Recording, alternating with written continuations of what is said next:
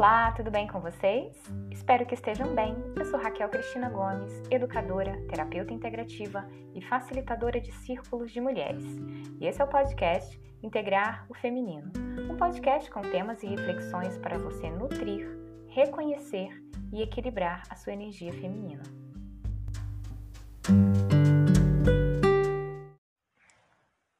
E vamos a mais um episódio do podcast Integrar o Feminino. E hoje a conversa com o livro Mulheres que Correm com os Lobos, uma obra da psicóloga e analista junguiana Clarissa Pincola Estes. O livro foi lançado em 1989 e hoje é considerado um best-seller feminista. Ele é resultado de 20 anos de pesquisa e a autora apresenta às mulheres um caminho de conexão com a sua essência selvagem e instintiva através de mitos, lendas, contos de fadas e outras histórias. Os contos de fadas, eles estão presentes na história da humanidade há muito tempo. Nós encontramos neles remanescentes, elementos simbólicos de mitos e religiões de povos antigos, como os celtas, os africanos, os gregos e outros povos. Essas histórias, elas possuem uma magia, um encanto e não possuem nenhum tempo nem um espaço exatos. Por isso elas transitam por diversas culturas e contextos culturais. Para Jung, o fundador da psicologia analítica, os contos de fadas têm origem nas camadas profundas que são comuns à psique de todos os seres humanos. Ou seja, elas pertencem ao mundo arquetípico. E para falar um pouco dessa obra, é importante ressaltar o conceito junguiano de arquétipo, que seria um conjunto de representações que é parte do nosso inconsciente. E segundo Jung, são imagens primordiais vivenciadas e repetidas por gerações. E elas nos ajudam a compreender o comportamento humano e principalmente compreender a nós mesmos. É um livro muito extenso, com conteúdo muito profundo, e nem todas as mulheres conseguem concluir toda a leitura. Algumas mulheres levam anos para finalizar, outras preferem ler os contos de uma forma aleatória, sem seguir uma ordem, e ele também pode ser utilizado como um oráculo, quando se busca um insight ou uma resposta para alguma situação. Na verdade, não existe uma regra para se entrar em contato com o conteúdo do livro. E eu sugiro apenas uma abertura, uma receptividade para acolher e receber as riquezas desses ensinamentos. E, claro, respeitando os seus ritmos, as suas vivências e as suas experiências pessoais. Mas por que, que Mulheres que Correm com os Lobos é um livro que tem sido tão procurado, tão lido entre as mulheres? Porque tantas mulheres recorrem a ele nas mais diversas situações e algumas criam, inclusive, metodologias de trabalho. Bom, vamos falar um pouquinho das histórias, né? As histórias, principalmente as folclóricas, os mitos também, eles têm um poder de mobilizar os nossos recursos internos, a nossa força. Eles alcançam lugares que o nosso raciocínio lógico não alcança. Como educadora, eu sempre gostei de trabalhar com histórias e contos como uma prática pedagógica.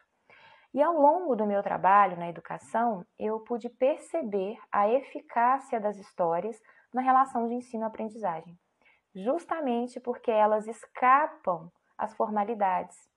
E por isso elas conseguem acessar lugares, elas encontram brechas né, no campo da nossa racionalidade que nós não conseguimos elas são grandes guias de acesso às camadas profundas da nossa psique e também do nosso consciente. Né? Uh, quando eu entrei em contato com o livro, eh, eu vivenciei experiências muito profundas. Então, foi bem no início de 2017, então eu vivi um, um, um período muito forte, muito significativo na minha vida. É, a minha mãe estava sofrendo de uma doença, um surto psicótico, e ela apresentava sinais muito fortes né, de transtornos mentais. E nesse momento, ao olhar para ela naquele estado, eu olhei para todas as mulheres da minha família. Eu fiz esse movimento. Então, olhei é, energeticamente né, para minha linhagem materna e paterna. Quando uma mulher apresenta esses transtornos na família, seria muito interessante que os membros, os integrantes da família, olhassem, voltassem os olhos para essa mulher e buscassem ouvir ouvir o que ela tem a dizer, o que ela está tentando falar, a quem ela está tentando dar voz ou a quais mulheres ela está tentando dar voz. o que ela está tentando dizer, mas não consegue, porque a psique se encontra profundamente adoecida. Então eu fui refletindo e pensando quantos sonhos, quantas vozes caladas e silenciadas. E a partir da leitura eu fui trazendo à memória não só mulheres da minha família, mas as mulheres que haviam passado pela minha vida, amigas, tias, professoras, e fui relembrando histórias, pensando nas suas dores, e eu fui ampliando isso para várias mulheres do mundo, para várias personalidades também. Foi um mergulho muito profundo em mim e em várias consciências femininas. Eu concluí a leitura pela primeira vez em seis meses. Depois eu retomei novamente, porque é muito profundo e a gente precisa voltar em várias partes depois. E até hoje eu releio. Para mim é um livro de cabeceira. E eu costumo dizer que eu vivi um período marcante nessa época, um período de entre mundos, porque eu vivia a minha prática cotidiana, mas ao mesmo tempo eu mergulhava nessas histórias, nas frases, eu revivia situações e eu me transportava para as minhas memórias, para as minhas vivências e para outras vivências também, outras vivências coletivas. Compreendendo então um pouco é, esse livro, a autora ela faz uma comparação da fauna e da flora silvestre com a mulher selvagem. Então entenda-se aqui esse conceito mulher selvagem uh, como um estado natural da psique feminina. Então, mulheres e a natureza, a fauna e a flora, foram pilhadas, reduzidas e exploradas ao longo dos séculos. Essas duas espécies né, tiveram seus ciclos naturais alterados em nome de interesses que não condiziam com a essência primordial. Então, essa instauração do patriarcado, marcado por disputas desenfreadas, sufocou esse estado saudável da mulher a ponto que até hoje nós achamos, nós mulheres achamos muitas vezes que é normal competir. Estamos sempre afirmando e repetindo esse padrão. E às vezes vemos esses padrões nas instituições sociais, religiosas e pessoas que ainda validam esse padrão. Então, as histórias e através delas, é, nós podemos, nós mulheres, podemos chegar a lugares profundos da nossa alma e resgatar essa força arquetípica da mulher selvagem. Então ela compara as mulheres aos lobos, e por isso o título, Mulheres que Correm com os Lobos. Ela estuda ao longo da vida, né, dentro dos seus estudos, algumas espécies de lobos, e ela verifica que os lobos e as mulheres, quando saudáveis, possuem características em comuns. São brincalhões, possuem é, características aguçadas, são gregários, né, isso é, sociáveis, e são dotados de grande resiliência e força. Mas, no entanto, essas duas espécies né, foram sujeitas a atividades predatórias. E como, né? Como foram? Vamos pensar um pouquinho nisso. Pense quantas mulheres foram silenciadas, caladas, diminuídas ao longo dos séculos e ainda hoje. Faça uma pequena pausa aí e pense com você. Se você não se lembra, tenha curiosidade talvez de pesquisar em diversos períodos também da história dos mais distantes aos mais próximos. É...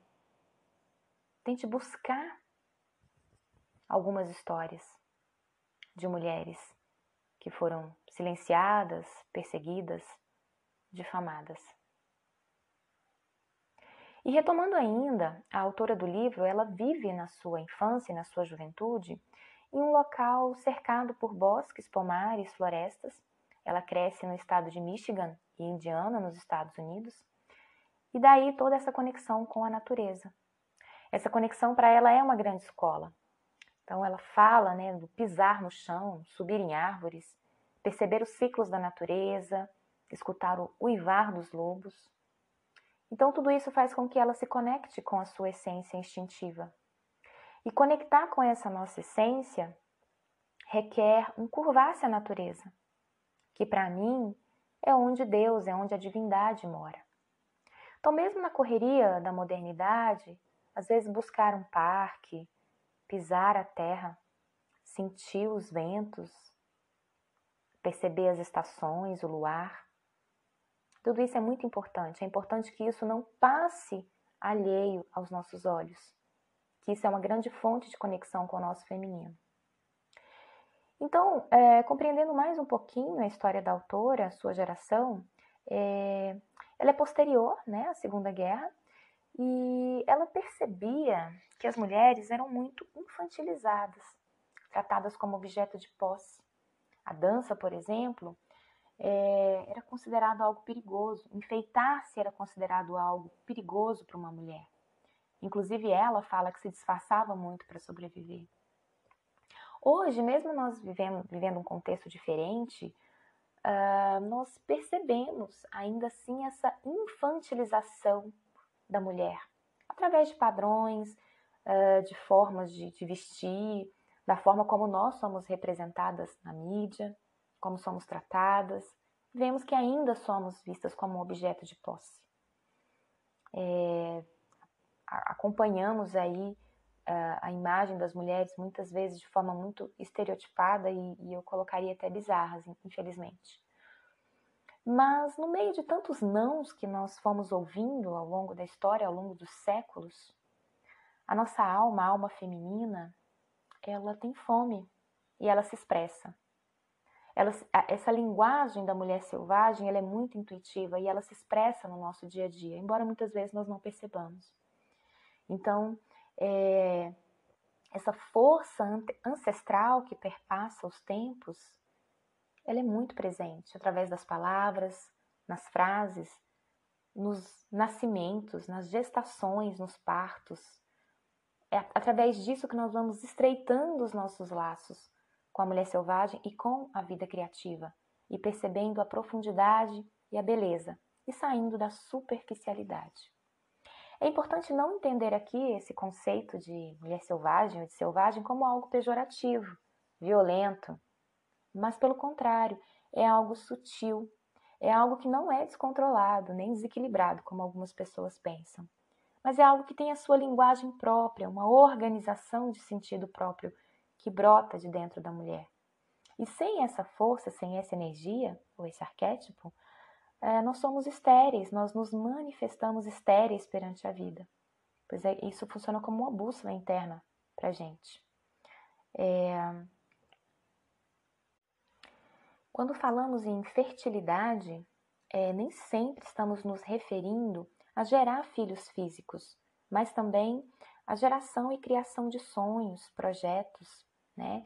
É, criações de beleza, algo de belo, que nós podemos ofertar para nós mesmas e, consequentemente, para o mundo.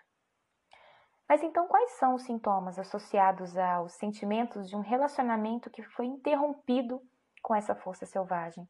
Como se comportam muitas vezes as mulheres que estão desconectadas dessa sua essência? São muitos, né? A autora cita vários, mas um deles é a fadiga, o cansaço, cansaço físico mesmo, nos músculos, nos ossos. Muitas vezes as mulheres não sabem de onde vem esse cansaço, é como se tudo doesse. É como se carregasse todo o peso de um mundo nas costas. Porque afinal, as mulheres têm uma tendência a carregar muitas coisas que não lhes pertencem, tudo isso acumulado no dia a dia gera dores, fadiga, cansaço. Fragilidade também. Uh, nós, mulheres, fazemos tanto no, no, dia a dia, organizamos tantas coisas e às vezes nem percebemos. É, que estamos sendo frágeis. E é algo que nós temos muito medo, né, de nos sentirmos ou nos apresentarmos frágeis. Mas toda essa aquisição de tarefas ao, ao, ao longo dos tempos da nossa vida vai nos fazendo frágeis. Nós esquecemos de nos expressar, da nossa expressão própria. A depressão é um fator muito forte dessa desconexão, que é essa falta de interesse pela vida, a perca da vitalidade, é como nós nos esfriamos para a energia criadora da vida. Essa preocupação em excesso também com a opinião alheia é algo que mina a criatividade da mulher. É, nós não queremos estar nesse lugar de nos preocupar com a opinião alheia, mas infelizmente parece um círculo vicioso e nós sempre estamos preocupados com o que o outro vai pensar ou em agradar o outro. Então, é, é algo a se pensar. Tem uma música do Renato Russo que diz assim: é, E o que eu mais queria era provar para todo mundo que eu não precisava provar nada para ninguém. Isso é muito verdade. Quanto mais nós queremos provar que não precisamos provar nada para ninguém, mais nós reafirmamos e queremos provar algo. Algo relativo ao nosso corpo, à nossa profissão, à nossa posição. E ficamos nesse círculo e nunca é, deixamos que a nossa essência primordial, aquilo que nós realmente somos, pode vir à tona. É algo a se pensar também quando estamos desconectadas dessa essência. O medo também, né? Um medo de lutar, às vezes, medo de revidar. É, Para sermos corajosas, muitas vezes, nós topamos muitas coisas porque queremos vestir essa roupagem da coragem, né? Mas acaba que isso é uma falsa rebeldia muitas vezes. Será que sermos corajosas, enfrentarmos todas as situações e negarmos a nossa vulnerabilidade, também não reside aí um medo? Também é algo que precisa ser tisas. A força da mulher selvagem, ela não deve ser um estado fantasioso, mas um estado de alerta, porque ela traz a vida criativa. Então, grandes artistas, intelectuais, poetisas, empreendedoras, elas trazem verdadeiros presentes ao mundo quando elas estão com, é, em conexão com elas mesmas, com essa essência primordial. Porque o feminino é beleza, é organicidade. É, quando nós não nos conectamos com essa nossa origem, nós ficamos muito técnicas, ficamos muito embaçadas, inorgânicas e muitas vezes ranzinzas, mal-humoradas, chatas mesmo. Então, essa força de conexão não é um, um privilégio só para as mulheres. Os homens também podem se conectar com esse diálogo, que é uma fonte de interação saudável entre o masculino e o feminino. Então, nesse processo de acesso ao mundo criativo, a autora ressalta né, os ofícios de fazer arte, os trabalhos com as mãos, argila, pinturas, desenhos, jardinagem, arte terapia. Então, ao ocuparmos as nossas mãos, ao desenvolvermos o nosso processo criativo, nós alimentamos a nossa alma. Então, o livro traz uma poesia muito orgânica, é, pois assim é, somos nós. Assim é a essência humana, nós somos orgânicos, somos poéticos. É, então, eu me encantei muito uh, com o termo que ela utiliza, as histórias como bálsamos medicinais. O bálsamo é aquilo que é aliviador, que cuida. E assim são as histórias, elas têm essa força de aflorar nas nossas memórias ancestrais, nas nossas memórias antigas, é, lembranças e fazer todo um trabalho é, terapêutico em nós. Então, elas são possibilidades de iluminação e de cura. Os contos de fadas, eles têm o objetivo, né, de trazer de instigar, né? De trazer à tona a nossa vida instintiva e a vida instintiva dos seres humanos. Então, eles abordam temáticas da nossa, da nossa vida cotidiana, o amor, o dinheiro, o casamento, o sexo, os mistérios antigos. E para compreendê-los, é, exige, exige de nós uma atenção. Né? Por isso que a autora dedica tantos anos em estudar eh, os elementos das histórias, captar eh, o que está implícito, o que está omitido muitas vezes, né, o que foi omitido principalmente pelas estruturas religiosas de várias épocas. Mas, é, como ela mesma afirma, nada está perdido para sempre. Então, ela remete essas histórias, ela busca, ela estuda durante vários anos, tentando recompor esses tecidos perdidos e despertar, através disso, e expandir a essência da mulher selvagem em nós. Então não importa quem é você, como você se sinta hoje, qual a sua história, qual os seus sonhos. A mulher selvagem, ela te pertence ela me pertence, né? Ela pertence a todos nós. Eu espero que vocês tenham gostado. É, vou ficando por aqui. E seja você a sua inspiração e que seu caminhar seja leve pela vida.